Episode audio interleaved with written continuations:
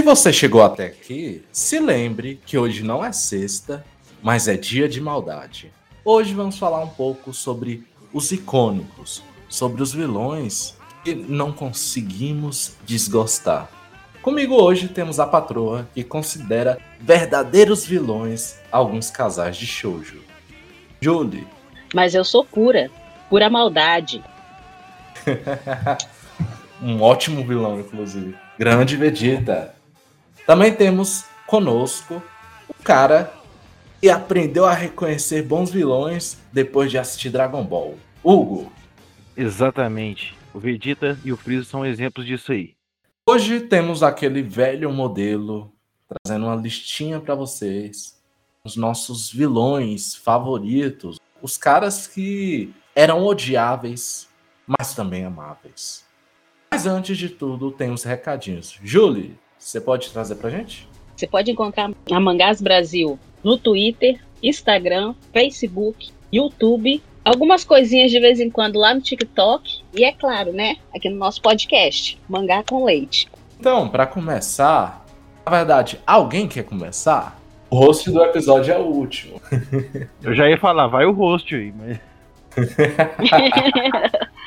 Bom, então beleza. Eu vou começar aqui com um dos meus favoritos, é, que é de uma franquia muito famosa, que já é antiga, mas que estourou no Brasil e no Ocidente de uns tempos para cá, que é JoJo's, JoJo's Bizarre Adventure, né? E o vilão que eu escolhi é o Diobrando, que é o vilão da parte 1, da parte 3, e se eu não me engano ele aparece em outras partes também, mas eu li até a parte 6, então eu ainda não vi, mas eu sei que ele aparece mais pra frente novamente. Li até o iníciozinho da parte 6 só. Mas o interessante para mim do Dio é porque ele é mal, ele é cruel, porque ele é mal de nascença, ele não tem muito um passado triste, ele não tem muito motivo. Ele nasceu pobre, tudo bem, mas se todo mundo que nascesse pobre cismasse de ser igual ao Dio, tá, a gente estava perdido. Ele nasceu pobre, ele nasceu numa família inglesa, né? O pai dele bebia muito, a mãe dele já tinha falecido. E ele, assim, ajudava o pai dele na medida do possível e tal dentro de casa, mas ele viu o pai dele como um estorvo. E por causa de uma dívida que o pai dele tinha com o pai do Jonathan, na parte 1, isso. Porque eu acho, eu até gostaria de ressaltar aqui que eu acho o Dio da parte 1 muito mais cruel do que o da parte 3. Porque na parte 3 ele já, tá aquela coisa mais global, já tem um monte de gente envolvida e todo mundo trabalhando pro Dio e tal. Mas na parte 1, a gente vê que quando ele chega na mansão dos Joestar para morar com George Joestar, eu acho o nome do pai do Jonathan, que ficou de, de adotar o Dio quando o pai dele morresse, né? Por causa de uma dívida que o, que o George tinha com o pai do Dio. O pai do Dio se chamava Dario. E quando o Dario morreu, o Dio foi morar na mansão. E ele simplesmente falou: Eu vou acabar com essa família para me herdar a fortuna dela toda. Porque eu, eram, eram pessoas milionárias. Ele já chega chutando o cachorro do Jonathan. Ele rouba o beijo da mulher que o, que o Jonathan era apaixonado. Ele coloca fogo no cachorro do Jonathan. Ele manipula ele manipula ali todo mundo em volta dele, simplesmente porque ele quer destruir a família que tá acolhendo ele. Então, assim, ele não tem muito motivo para ser mal. Ele é mal porque ele nasceu assim, e aí ele, ele é ardiloso, ele faz vários planos, ele testa o Jonathan até o limite, e mesmo com o Jonathan tendo aquele coração bonzinho, querendo ajudar, querendo tentar converter o Dio, o Dio não se entrega. E a coisa des desdobra de forma tão impressionante que várias partes de Jojo aí pra frente, como a parte 3, né, a parte 6 que eu, que eu vou ler agora, se eu não me engano também tem participação dele, tudo é consequência da, da ganância dele que começou na parte 1 e da, das coisas que ele fazia, né? O Dio, ele é fantástico, além da... Ele é fantástico como um vilão, além da, da personalidade dele, que ele é simplesmente mal, ele não tem muito motivo, ele é isso e acabou eu acho que isso me fez gostar bastante dele. Ele vai ficando brando, né? Conforme passa as temporadas. vai ficando, é, vai ficando brando. Gostei desse trocadilho, foi, foi inteligente. Vai piorando, vai piorando. eu tenho muita curiosidade pelo Jojo como um todo. Eu tô devendo essa aí. A Mari uma hora me bate porque eu ainda não vi. É, é legal, a primeira vez que eu vi, que eu, eu comecei lendo, né, antes de assistir. Eu fiquei, gente, isso aqui é estranho, isso é mal escrito, sabe? Eu não fiquei naquela coisa de ser datado, não. Eu fiquei, nossa, mas isso é mal feito. O Araki, o autor, ele não sabe organizar texto, organizar personagem e tal. Mas depois eu fui vendo que, conforme eu lendo, continuava a mesma coisa. Então eu falei, não, isso é proposital. Ou se não é proposital, ele consegue errar muito bem. Porque ele persistiu no erro esse tempo todo e funcionou. Porque agora eu já, assim, me entreguei completamente. Eu gosto de Jojo e, e não tem jeito. Mas no início eu senti uma estranheza. Cara, vou entrar nessa um dia. Vale a pena. Quase um Jojo Fag já. É. Já faz poses quando acorda? não cheguei nesse nível ainda não. Vai chegar, vai chegar. Eu tenho um amigo que tá nesse nível. Julie, o que, que você traz pra nós? Apesar de ter mencionado Vegeta lá no início, Vegeta não é um dos meus vilões favoritos, né? É um que eu não aprendi a gostar. Um que cativou foi na leitura de Hunter x Hunter. Meruem. Vamos lá, vamos arre- arredondar um pouquinho para até chegar no Meruem. Quem é fã de, de Hunter, eu ouso dizer que é boa parte do seu, do seu fandom ali. Tem o, o arco de Quimera antes, né? As Formigas Quimera como seu melhor arco. Ali foi assim, um dos arcos que quando eu li de Hunter x Hunter, eu falei assim, não, esse mangá vale muito a pena. Não é à toa que eu, eu sinto que Hunter x Hunter pra mim é o melhor do Togashi. Tirando o Level E, né? Que eu sou apaixonada por Level E. Hunter x Hunter é ali onde que o Togashi coloca ali toda a sua genialidade em prática. Nessa fase de Quimera antes, eu não, não vou dar muita coisa para não ser spoiler, né? Para quem nunca viu, somos apresentados as formigas quimeras, né? São formigas que se alimentam de humanos, né? São meio que se transformam assim desse jeito e eles têm assim, quando começa o arco, né? Essas formigas elas estão procurando humanos para alimentar ali a, a sua mãe, né? A formiga rainha. E a formiga rainha está grávida, né, do seu herdeiro, e que ele vai ser o, o rei das formigas. Formiga tá ali, todo, só comendo humano, né, recebendo ali as proteínas, como aí tá chegando perto do, do horário do parto. Príncipe, né, no caso que depois vai virar rei, ele simplesmente explode a barriga da mãe. Ele já chega chegando. Esse é o Meruem nascendo. Meruem é um é um vilão muito inteligente, né? Ele tem aquele negócio ali que, para ele, não tem assim pessoa mais inteligente que ele, porque ele é o mais inteligente e ele não quer governar só as formigas, ele quer governar a humanidade, quer governar tudo. Então ele decide que ele vai acabar. Quem for contrário dele, ele vai matar. E nesse meio tempo nós temos ali, né, os personagens principais de Hunter x Hunter, né, descobrindo a origem da, das formigas quimeras, do que elas têm, né, do que elas estão fazendo com a humanidade e como destruí-las, já que o, o seu rei, ele é muito forte, muito, muito forte, que até o, o mais forte dos humanos não, não se compara a ele, né? Nesse meio tempo, né, enquanto ele está se descobrindo ali toda a sua força, em poucos dias de seu nascimento, ele decide que ele quer aprender algumas coisas novas e ele começa a jogar. Então, os melhores de cada jogo vai jogar com ele, né? Jogos de tabuleiros, é baralho, é go. E os melhores de cada ali, né? Vai lá, ele joga uma vez, ele aprende o jogo ali mesmo ele já já derrota. Ele vai derrotando e vai matando, né? Quem é contrário dele vai morrendo. E ali ele conhece uma tal de Kolmug. Ela é uma menininha que é cega, né? Especialista em um jogo que ninguém ganha dela. Então ela começa a jogar com ele, né? O nome do jogo, se eu não me engano, é Gungi, Gung, negócio assim. E esse jogo ninguém, ninguém ganha dela. E ele tenta, a partir do momento que ele começa a jogar, ele vê cada vez que ele tenta alguma coisa para surpreendê-la, ela o surpreende e ela é a única que não consegue, né, perder para ele. ele quer dizer, ele não consegue ganhar dela. E nesse meio tempo, você vai vendo que, apesar de tudo, daquela casca grossa dele, daquele desejo de matar, desejo de ser o melhor, a Komugi ainda consegue tocar o coração dele. Não, não vou me estender muito para não revelar, mas é, um, é uma das partes que eu mais gosto.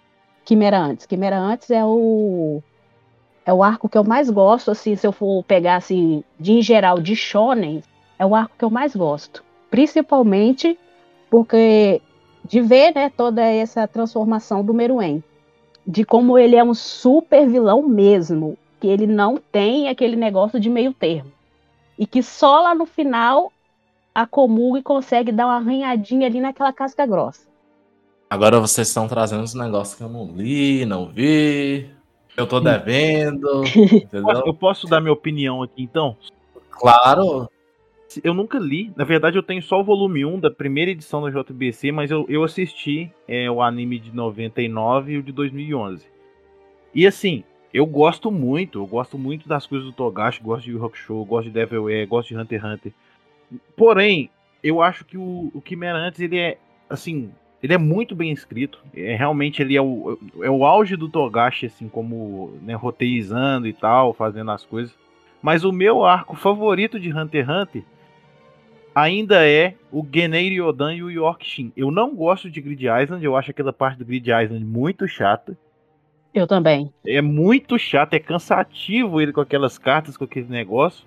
Mas gosto muito de Quimera antes, assim, acho fenomenal, mas não sei porque, eu acho que é pelos personagens, pelo grupo de vilões e tal. O meu arco favorito ainda é o Genei Yodan e o Yorkshin. Eu gosto muito daquela parte, principalmente no anime de 99, que tem uma animação mais. Ela é mais adulta, é um pouco mais menos suavizada. Então, assim, eu acho muito legal aquela parte. Eu ainda tenho que ler o mangá algum dia, mas o que me desanima é o que todo mundo imagina, né? O negócio não tem, não tem final, não tá saindo. Mas assim, eu gosto muito de Hunter x Hunter, gosto muito mesmo. Se você achou Grande Asland é chato no anime, no mangá é pior. Nossa, eu imagino. Eu imagino tanto de diálogo. Não, e isso é tudo. Ele detalhe, ele tem umas partes assim, porque vamos supor, entre um capítulo e outro, alguma coisa assim, ele vai descrevendo aquelas cartas. Tem uma hora uhum. que você não aguenta mais saber de carta. Eu começava a ler aqui, eu falei assim, meu Deus, que cabe essa carta, que cabe essa carta. E aquele monte de carta, um monte de carta, um monte de carta. O anime é bom, o mangá é bom, essa parte é legal, mas quando vem aqueles negócios de carta, é muito enjoado. Isso, eu pensei assim, eu falei, nossa, é genial como que o cara consegue pensar nisso tudo e colocar isso tudo dentro de um mangá. Bati palma, beleza, mas não dá não.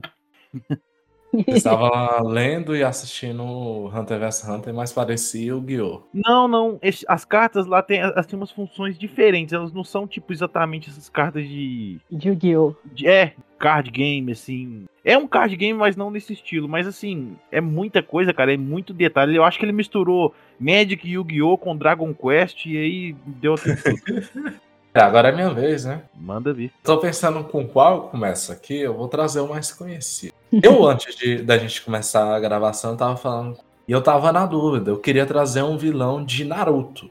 Porque Naruto, eu gosto muito dos vilões que tem ali, da galeria de vilões como um todo.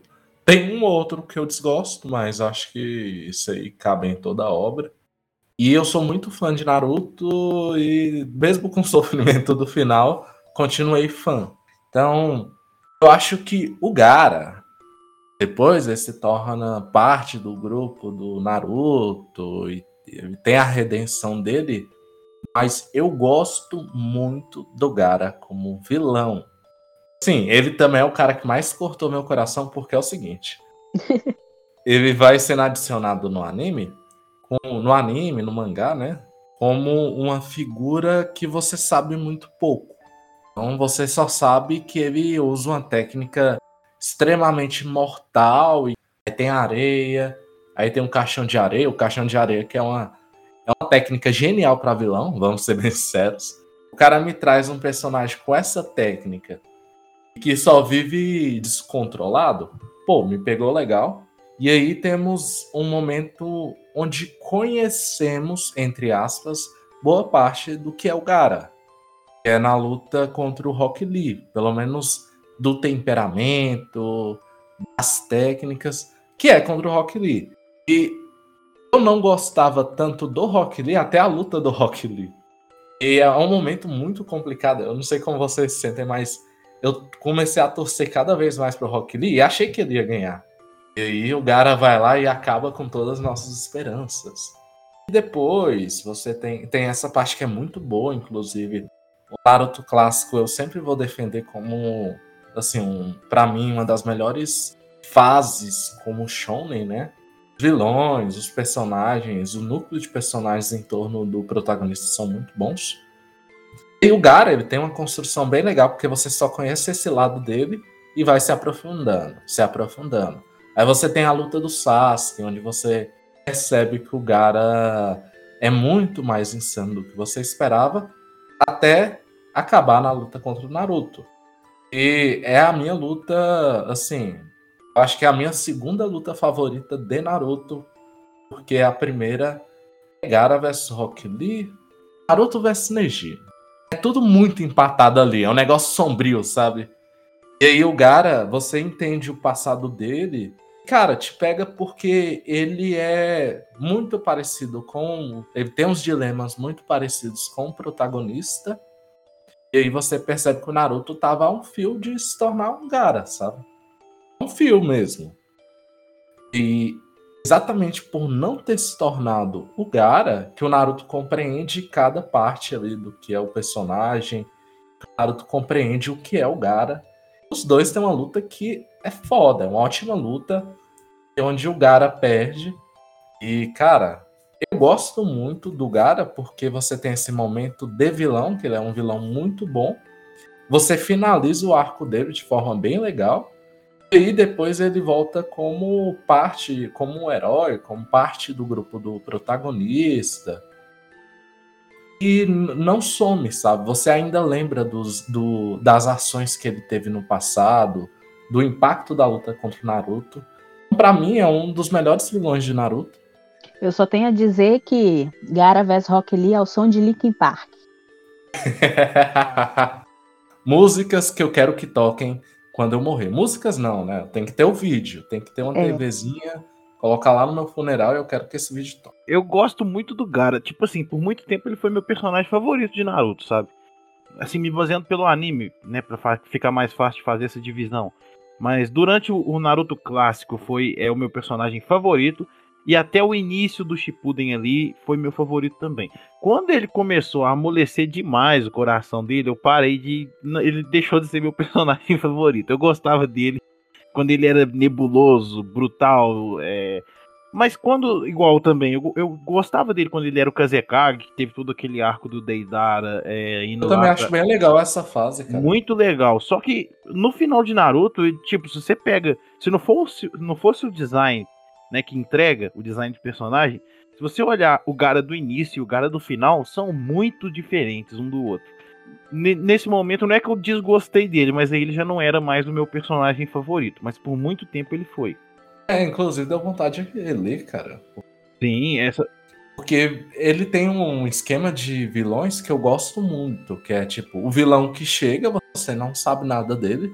Ele é só mal, sabe? Ele é mal, ele é perigoso, ele é descontrolado. E depois você vai entendendo por quê. Aí eu acho que funciona muito bem. E muito forte, né? E muito forte. Ele é muito. Cara, ele tem um... o vilão tem que chegar pra botar medo. Contra o Lee é um momento onde ele chega. Cara, o Lee tava usando uma técnica ali que você olhava o Rock Lee, eu não sei, eu acho que ninguém lá fora o Gara tancava aquilo, não. Aí você vai lá e derrota o Rock Lee, sabe? De forma que você meio que tinha a impressão que o Rock Lee ia ganhar a luta. Ali o Rock Lee parecia o Goku, né?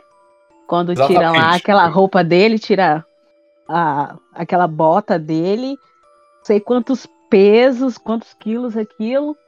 E ele fica super rápido, aí tem aquela luta frenética. Aí vem aquele final, né, com, com o Lee praticamente impossibilitado de continuar a ser ninja.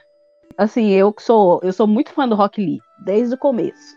Para mim, assim, um dos melhores personagens de Naruto é Rock Lee.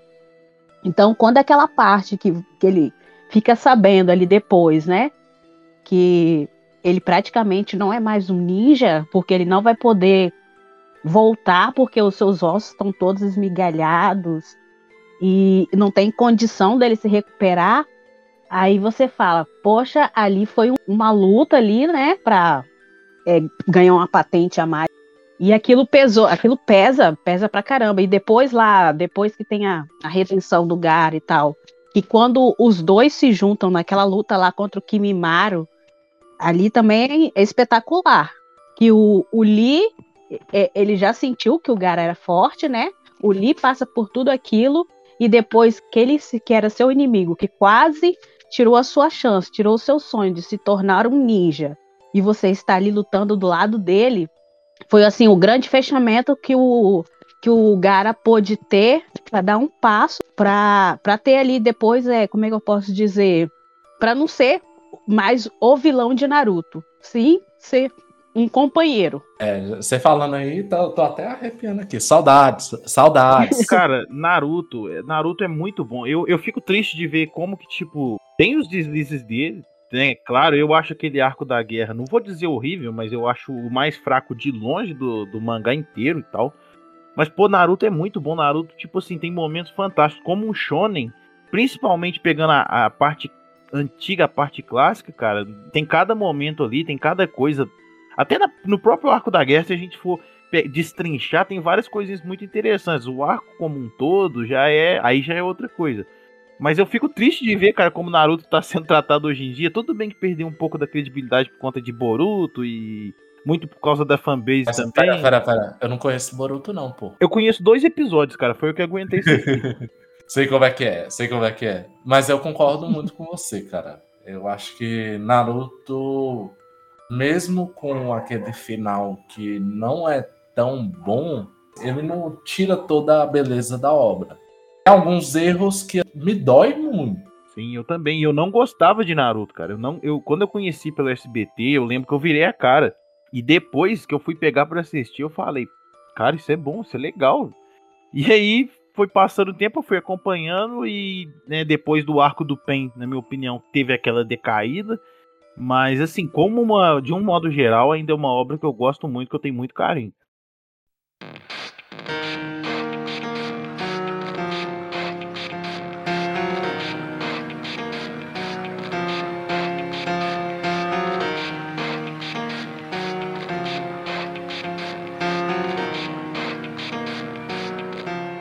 It starts with one thing. I don't know why. It doesn't even matter how hard you try. Keep that in mind. I designed this rhyme to explain in due time. All I know, time is a valuable thing. Watch it fly by as the pendulum swings. Watch it count down to the end of the day. The clock takes life away. It's so unreal. Didn't look out below. Watch the time go right out the window. E aí, para dar continuidade aqui à nossa conversa, eu queria fazer aquela pergunta de meio de tabela. Para vocês, o que torna um vilão interessante? Qual seria a importância na narrativa? Qual a importância do vilão? Eu acho que principalmente ele ser bem ao contrário do mocinho, né? Partindo aí da base que a gente acabou de falar do Gara, a gente viu o quanto no início que ele ele e o Naruto praticamente caminham junto, né? Se você for colocar a infância dos dois. Só que o que salva o Naruto é a partir do momento que ele consegue fazer amigos. E o, o Gara ele não tem essa proximidade. E isso faz toda a diferença.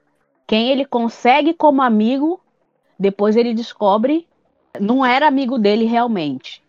E isso o destrói mais ainda. Aí começa aí lá na infância, alguma coisa, ali depois mais alguma coisa, e isso só vai moldando, né, o caráter do vilão. Então, quando o vilão ele é muito mais ao contrário do que o, o, o no caso o protagonista, o, o herói, né, do, do anime, do mangá, ele tá, ele tá ali e vai e faz acontecer e faz com que o, o protagonista cresça. É, eu vou muito nesse caminho também. Sim, é, eu, eu acho exatamente isso. É, porém, eu também acho o seguinte: o vilão ele tem que ser aquele personagem que ele desperta algum tipo de sentimento na pessoa que tá lendo, na pessoa que tá assistindo. Seja esse sentimento bom ou ruim. Claro que na maioria das vezes, ou pelo menos a intenção do autor, na grande maioria das vezes, é fazer que a pessoa tá lendo sinta repulsa, sinta raiva da, daquele vilão. Mas eu acho que um dos fatores mais importantes para um vilão desempenhar bem o seu papel é ele causar algum sentimento na pessoa que está consumindo aquela obra. É, por exemplo, o Dio, não tem como não sentir raiva do Dio, que eu usei como exemplo. Apesar de eu gostar dele, eu tá falando aqui que eu acho ele um personagem legal pra caramba, não tem como você olhar para o que o cara tá fazendo e falar, porra, eu queria dar um socão na cara desse cara, velho.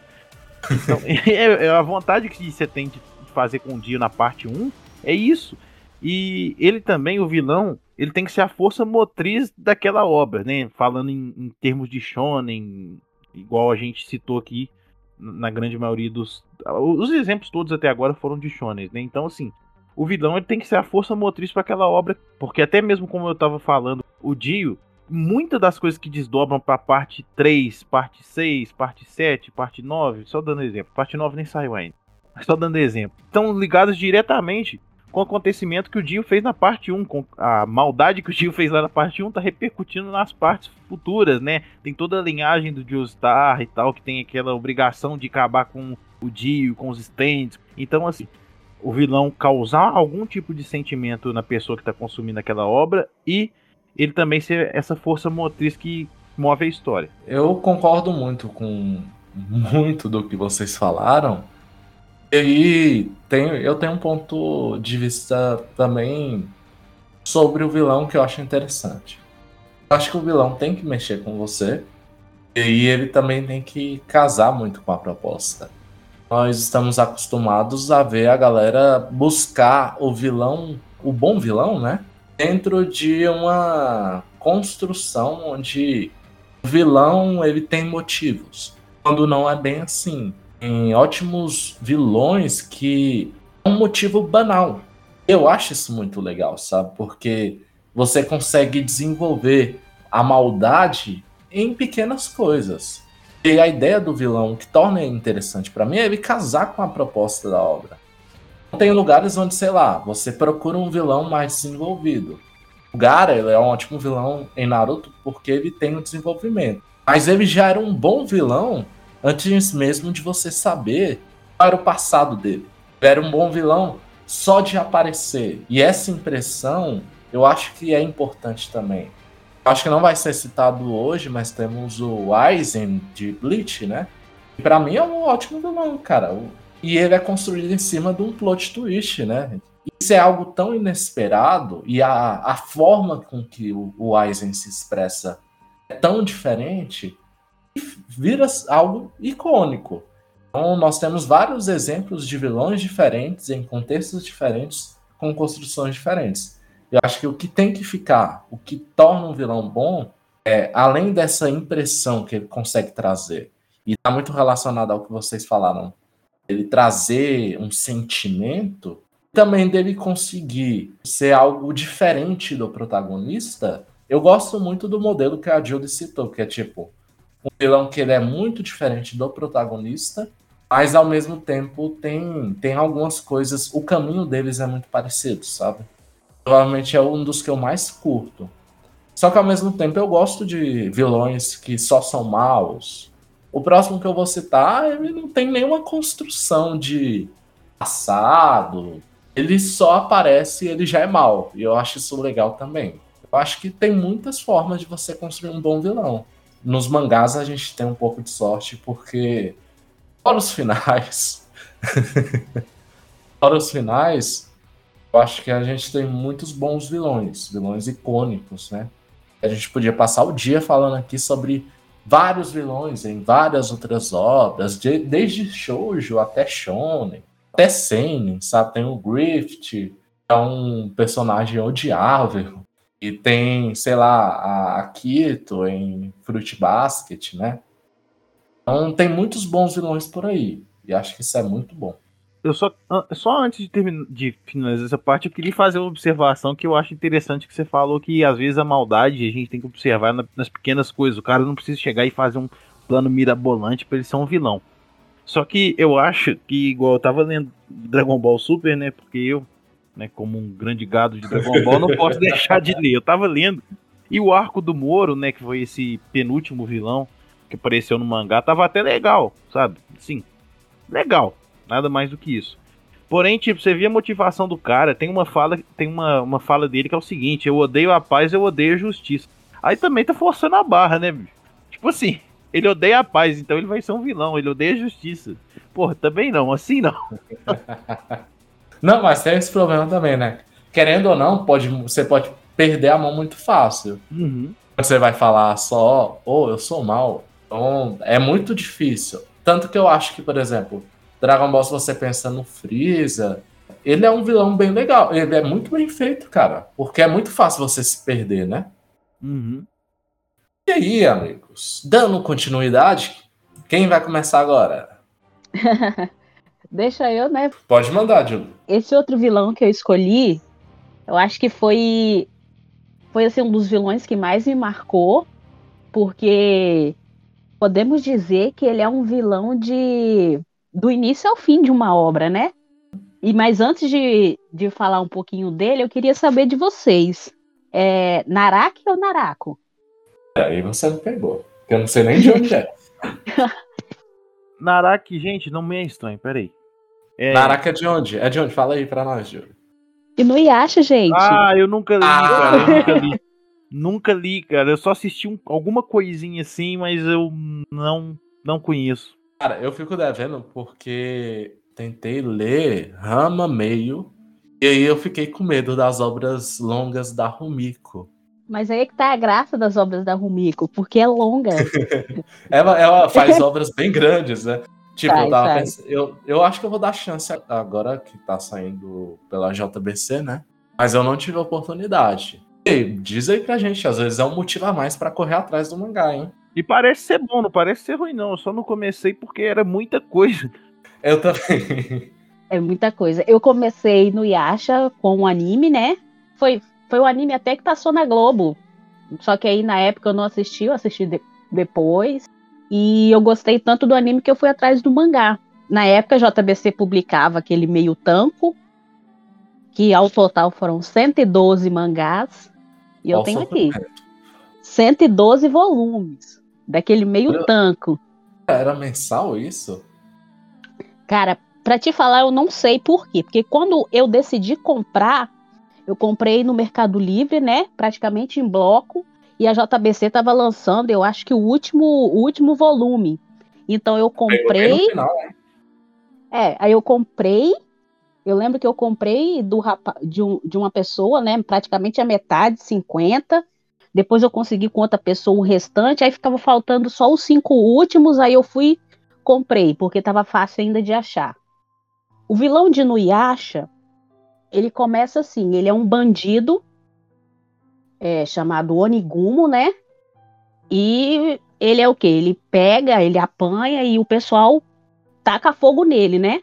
Fica lá jogado, lá num canto. A, a sacerdotisa né, daquela região ali, da, do tempo daquela região, que é a Kikyo, ela vê aquela pessoa ali queimada, né, não sabe quem é, então ela decide cuidar. Então ela tem lá na gruta, ela todo dia vai lá, dá água para ele, né, cuida dos ferimentos. Ele não consegue falar, ele não consegue se movimentar porque ele tá ali todo queimado. E ele se apaixona por ela. Só que ele vai e descobre que essa moça, né, que cuida dele e tal, ela é apaixonada por um meio yokai, que é o Inuyasha. Então ele tá ali, né, todo amargurado, se recuperando dos seus é, ferimentos, porque ela cuida dele todo dia. E ali ele tem aquela maldade, né? E aquilo vai vai puxando mais yokais ali para aquela para aquela gruta. Tem uma hora que ele se deixa levar, né? Deixa que os que os yokais tomem o corpo dele. E ali ele se transforma no Naraku, que é o principal vilão ali, né? Principal e praticamente o único vilão de Nuyasha. Então ele decide que ele quer a Kikyo para ele. Então o que, que ele faz? Ele agora ele é o meu yokai, ele tem poderes. Então um belo dia ele vai lá se transforma na Kikyo, vai atrás do Nuyasha e fere ele, né? E ele faz o mesmo. Se transforma em Inuyasha, vai atrás da Kikyo e fere ela. E ela, como sacerdotisa, ela tem que eliminar ali os yokais, né? Que a maldição ali da vila. Então, mesmo apaixonada pelo Inuyasha, ela vai atrás, que é quando ela acerta a flecha nele e ele fica preso lá naquela árvore. E o, o Naraku, ele se torna o vilão dessa história. Que aí vai ter o desenrolar da história depois, né? De milhares de anos. A Kagome cai lá no, no poço, né? Aí ela vem, vai lá pro universo lá do Inuyasha. E ela acaba tirando a flecha dele e ele sai dali e tal. Aí vem construindo toda aquela história que tem a joia da alma. Cara, eu fiquei numa dúvida agora. Inuyasha hum. é uma história de Sekai com obras da Marvel, que tem a joia da alma, ela vai para outro mundo. Isso mesmo. E no Yasha é um Isekai, Inuyasha cara. É um Isekai, no Eu nunca tinha parado pra pensar nisso. Ah, eu, ouvi, eu sempre escuto de um amigo meu que, que o Inuyasha é o melhor Isekai. A gente sempre acaba brigando. Inuyasha é um baita do Isekai. E depois o Naraku se torna, né, o vilão daquela história ali, né? Porque vai ter um momento que a essa joia da alma, né? Joia, acho que é joia das, de quatro almas, um negócio assim. E ela vai se partir em vários pedaços. Então eles têm que recuperar cada pedacinho desse, cada fragmento. E o Naraku tá ali para atrapalhar, para não deixar. É uma história muito interessante no Yasha. Para vocês, né, que não, que não conhecem e estão pensando em pegar. Pelo que você coloca, o, vilão, ele tá. Ele é a causa. E começa a história, né? Pra ser bem sincero. É basicamente com, é. essa história que a gente vai acompanhar, né? A história. Isso aí é meio que como é que eu posso dizer, o flashback. Porque a história começa quando a Kagome cai no poço e vai parar Nossa. lá, né? Na era feudal, que é onde o Nuyasha tá lá pregado na árvore com essa flechada. E o Nuyasha ele não morreu, porque ele é um yokai, mas ele tá ali preso, né? E meio que sem querer, ela tira a flecha dele e ele meio que volta à vida. Que muita coisa vai acontecendo com aquele mundo, né? E o responsável por, por tudo é o Naraku. Ah, que legal, que legal. Interessado. Admito, admito. Não, é, eu também. E tipo, eu não posso, gente. Eu já comecei o Shaman King, que nem era pra eu começar. Não tem como eu segurar o entendeu? Eu fiquei nessa também, hein? Aproveita que agora é só 30 volumes, tá? Porque quando eu li era 112. Cara, mas ah, não, pô, Julie, agora você me quebrou as pernas. Porque agora eu tô pensando em comprar eu tô igual o, o Hugo, porque tem o Chama King também que eu tenho vontade de ter. E depois a JBC ainda vai me mandar, qual o nome agora? Aquela versão Perfect Edition? Soul Eater? Soul Eater. Poxa, eu não dou conta disso tudo, não. ah, eu já vendi uma parte da minha alma pra mim conseguir comprar mangá, cara. Tipo assim, que eu tô comprando, a parte é eu conseguir dinheiro vendendo meu, minha alma. Porque... A joia da alma tá aí, ó. Tá vendendo a alma Nossa. pra comprar mangá. É, tá sendo basicamente isso. E tipo, o Inuyasha eu tenho um anime. Eu tenho um anime aqui baixado por meios ilícitos há muito tempo. E tenho, tipo, os filmes, todos os episódios. E só acho que a primeira série tem mais de 100 episódios. Depois tem uma segunda série que sai em 2009, que eu acho que completa a história do mangá. Uhum. É o finalzinho depois. Isso, que termina mesmo a história lá. Tem o irmão do, do Inuyasha, Bem, o Seixomaru, né? É, Isso. Melhor personagem. Ele é tipo o Inuyasha, só que mais. com uma roupa mais, né? Mais estilosa, né? Parece bom, velho. A Julie, agora a Julie trouxe o, o. Como é que é o nome do vilão? Naraku? Nara, é, Naraku. eu, acho, eu acho que Naraki foi coisa da dublagem, hein? Deve ser coisa é... da piadinha. Igual foi é, do Kurapika, né? Uhum. É. Não, eu vou começar a rir sozinho aqui, mas deixa de lado uma hora a gente tem que discutir o vilão gado, entendeu? O vilão que nasce porque o amor dele não é, não é correspondido. E é exatamente o que acontece com, com o Naraku. Ih, eu ia ser um vilão no mundo real, se fosse assim. todos nós, todos nós. É. Opa, aproveitando que ele tá falando aí, Hugo, qual o próximo vilão? Pois é, o, o próximo vilão meu é de uma obra, é um Seinen, que foi lançado no Brasil também, pela Conrad foi cancelado e depois a JBC fez o grande favor de republicar. Se eu não tenho também? Não tem. É o Shira.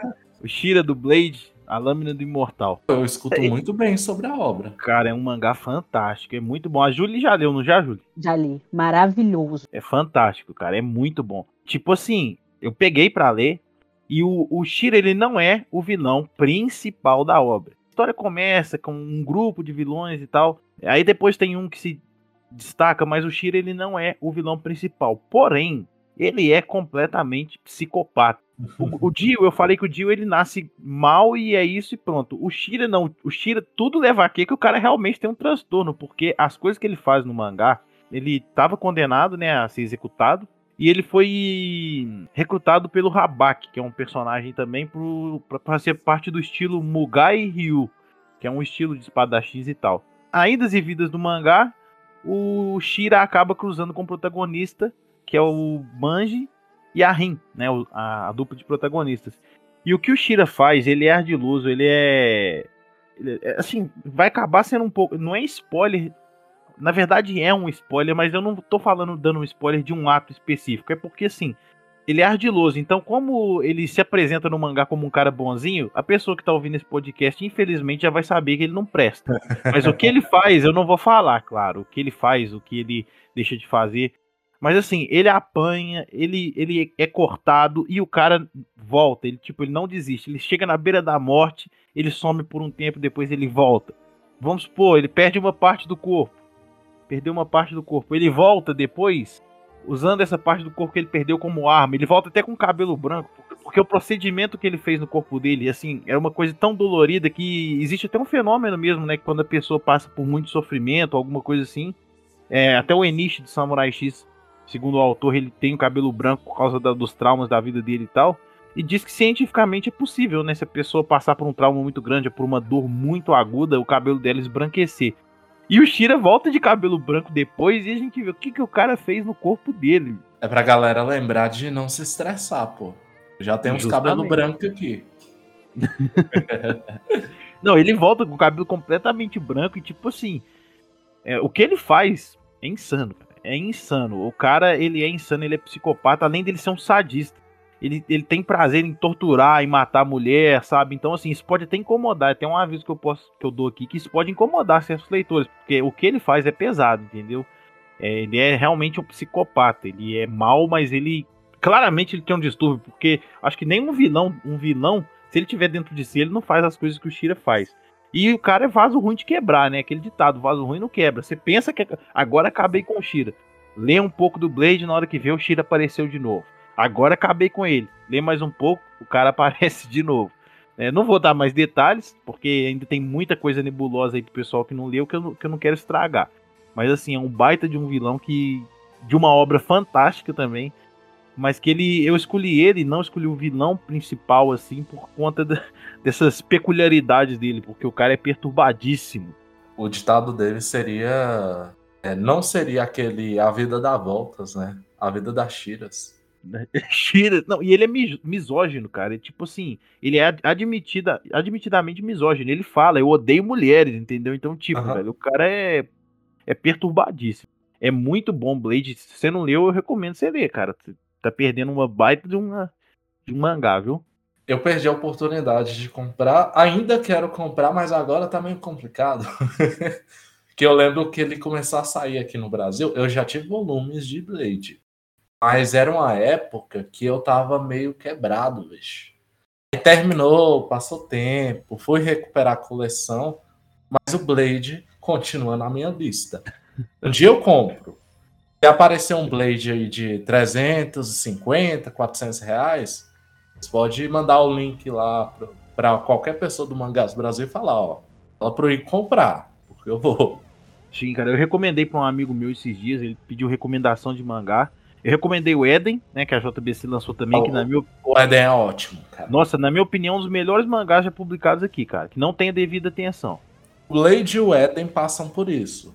Exato. Exato. Aí eu falei, leu o Eden. Aí ele leu. Aí eu falei, então agora leu o Blade. Cara, ele, ele amou as duas leituras, cara. Eu acho que pra gente que é assim, Nada impede de um adolescente, uma pessoa mais nova, aproveitar a leitura. Nada disso, mas, tipo assim, pra gente que já é mais é, adulto, assim, fica melhor ainda, cara. Aquela obra que você pode ler mais jovem, mas talvez você não pegue tudo, mas ainda vai ser legal, né? Exato, exatamente. E depois você lê de mais, um pouco mais velho e já é outra parada, já é outra Isso. vibe, né? É tipo vinho, cara. Quanto mais velho, melhor. Agora eu vou trazer um negócio aqui que é porque eu sou fã, eu acho um vilão bem interessante. É o seguinte, talvez vocês não saibam, ou talvez saibam, mas eu sou um pouquinho fã de Fate. Só um pouquinho, né? Só um pouquinho. É, é uma droga que eu não consigo largar. É uma obra, uma franquia que eu gosto muito. E tem um personagem lá que ele é conhecido até fora da franquia. Assim, não tão conhecido, mas é conhecido. É o Gilgamesh. Já ouviram Uhum. falar? Conheço. Eu assisti o Fate Zero só, cara. É desse aí. É- ele tá em outros feitos, mas esse é onde ele tem mais destaque, vamos colocar assim. Já ouviu falar, Julie? Já eu, eu li aquele Fate que saiu pela, pela Panini. Tem ele também, né? Eu lembro que tinha ele. Só que no da Panini é mais desgostoso, porque a adaptação deles, que eles lançaram aqui, pega o Gilgamesh que é meio gado. que tá lá só por conta da Saber, né? Isso. E o que que acontece? O Gilgamesh ele tem esses dois momentos e em Fate Zero é o que eu mais gosto, porque é o seguinte, ele é basicamente o, o rei dos heróis, né? No universo de Fate. Você tem os heróis como centro. Então tem a Guerra do Santo Grau, que sete magos vão invocar sete heróis. O que temos de foco narrativo essa relação dos magos e dos heróis. E temos o background de vários personagens históricos. Gilgamesh é o cara lá da. Deixa eu lembrar agora. é- ele é de um conto mesopotâmico? Eu esqueci agora de onde vem a, a história dele, a mitologia. É, eu não- é babilônica, né? Gilgamesh foi o quinto rei da dinastia Uruk, tendo reinado por volta de 2650 a.C. Peraí que tá, eu tô vendo no Google aqui. Parece que ele era um deus. É... Era um Ah, Ele faz a caminhada entre de homem para Deus, né? Mesopotâmico, poema épico. Isso. Aí em Fate ele é adaptado. Só que em Fate, quando os magos invocam, eles invocam de momentos específicos. E o Gilgamesh que é invocado em Fate, o Gilgamesh que já era rei, deus. Uhum. O cara era o, o rei dos heróis, o primeiro herói, né? É por isso que ele é o rei dos heróis, ele é o primeiro herói. E também ele tinha o tesouro babilônico, que teria tudo do mundo. Essa é a ideia do Gilgamesh como personagem. Isso é utilizado até na, nos poderes dele, né? Porque ele consegue invocar qualquer arma de todos os heróis, de todos os tempos. Sim, a, a imagem que eu tenho do Gilgamesh na minha cabeça é ele abrindo aquele tanto de portal atrás dele. que eu gosto muito, inclusive, do esquema de poderes, que é ele é o rei dos heróis. Todas as armas heróicas, seja do passado, presente ou futuro, são dele. Que ele consegue invocar aquelas armas, né? É bem legal. E o Gilgamesh, ele é um rei que já viu tudo. E para ele tudo pertence, né? Tudo é parte dele, tudo é dele. Isso cria um vilão que é totalmente, como eu posso dizer, narcisista. Só que ele é narcisista de um jeito estranho. O Hugo assistiu Zero, tem aquele. Tu lembra aquela, aquele banquete dos reis? Lembro. A cena que mais representa ele, porque ali você tem três reis, né? O rei Arthur, Arthur é no universo de Fate. Você tem o Alexandre o Grande, né? Que é o rei dos conquistadores. E tem o, o Gilgamesh. O Gilgamesh, não lembro a pronúncia certa, mas eu sempre chamo de Gilgamesh. Acho que eu conheço como Gilgamesh também. É, aí ele é o rei dos heróis. Aí tem toda aquela conversa e, tipo, mesmo o Gilgamesh sendo um cara narcisista prepotente, ele entende o significado das coisas que ele fez. E ele não se arrepende de nada. Então, ele é um vilão que o visual dele já é muito chamativo, ele é quase um cavaleiro de ouro no universo. Eu ia falar isso agora. É, cara, porque vem com a armadura de ouro, as armas dele é tudo ouro, né? Quase o cavaleiro de ouro. É um designer muito legal. Ele já tem um designer bem interessante que destoa do resto dos personagens, né? Ele, ele é bem característico. Mas a própria personalidade dele gera muita treta. Tanto que ele, um dos plots do Fate Zero é como ele influencia alguns personagens ali, meio que perdidos, leva eles para um caminho bem suspeito. Eu não vou dar spoiler aqui, porque é um dos plots bem, é um dos plots que eu acho mais interessantes de Fate Zero. Mas o Gilgamesh é um vilão que me pega muito. O cara é odiável, mas você, você espera ele aparecer. O Fate que a Julie cita, ele aparece, mas ele não tem tanto destaque. Então, não, não é o máximo que ele tem para oferecer. Eu acho que no Fate Zero é onde você tem mais desse vilão que para mim é icônico. Fate Zero você fala que é, que é a novel, né? Da New Pop. Isso. A novel e o, o anime também, porque as histórias são as mesmas. São escritas até pelo mesmo cara, né? É o. Hum. Gen, o Gen Urobuchi, né? Ele escreve ah. tanto a novel quanto faz a direção, quanto trabalha em Fate Zero. Esse cara já trabalha um monte de coisa. Tem até Kamen Rider, cara, com participação dele. Godzilla da Netflix é dele. É, o Kamen Rider Gaim também de 2013, mas enfim, ele, ele mexe com muita coisa, cara. É, é interessante. E aí, eu gosto muito da vibe que ele traz para o personagem, sabe? O universo de Fate é um universo que eu sei que tem muitos problemas, mas tem muitos ápices também. O Gilgamesh é um deles. É, eu assisti a Fate Zero, cara, em 2014, então já tem uns aninhos aí. Só que assim, eu até tenho interesse em entrar mais nesse universo de Fate. Só que eu acho que se eu fizesse isso, eu teria que. Eu, eu vou reassistir o Zero, que tem aquele Fate Unlimited Blade Works, Fate Zero, Fate Stay Night, então é coisa pra cá. Fate Apoc. Ah, como é que é? Apócrifa, né? Isso. É muita coisa, cara. Aí eu tô até devendo assim, mas uma hora, uma hora saio lá no Mangás Brasil um guia de Fate. Ô, oh, manda que eu vou precisar, cara. Eu também preciso. é, eu, eu vou falar. Eu não, não vou dizer que tudo é bom, mas tem muita coisa legal. Para quem gosta da figura do herói, Fate é um prato cheio, sabe? E as animações são lindas, né? Tipo assim, as lutas e tal. Sim, sim. Eu, eu gosto do antigo também, da animação do antigo, mas ele peca em roteiro. Mas as uhum. novas animações são todas. A maioria são da Ufotable, né? É. Esse estúdio de Kimetsu, então, é uma beleza de assistir. Vocês têm a frase final de vilão? Como é que é? Cara, eu não, eu não tinha pensado nisso. É, não, é porque o vilão, ele tem um momento, né? Que ele solta aquela frase que é para te chocar. É pro protagonista. Assim, é para te chocar, mas sempre é o protagonista que tá lá com medo. O momento onde ele olha ali, é tipo o Pain em Naruto, sabe? Falando da dor. Pô, frase icônica. O Dio, o Jonathan pergunta pro Dio na parte 1, é quantas pessoas você já matou, Dio? O Dio vira pro Jonathan e pergunta: Você se lembra de quantos pães já comeu na vida? Cara, que eu.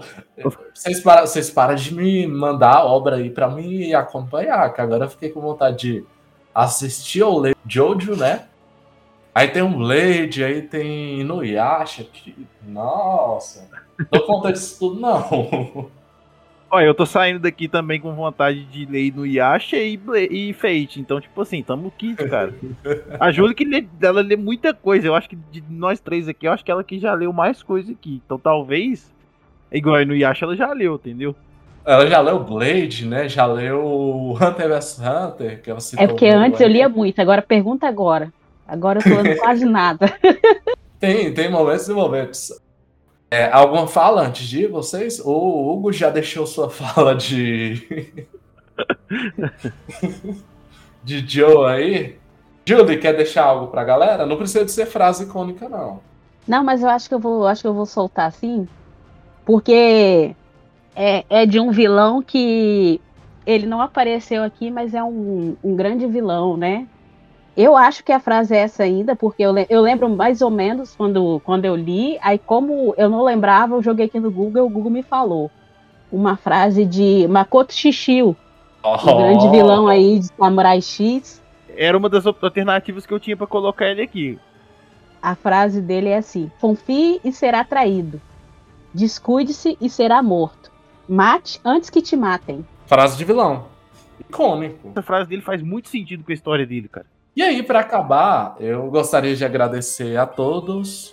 Não tem uma frase de vilão. A única frase de vilão que eu posso dizer nesse momento é que, infelizmente para vocês, esse episódio acabou.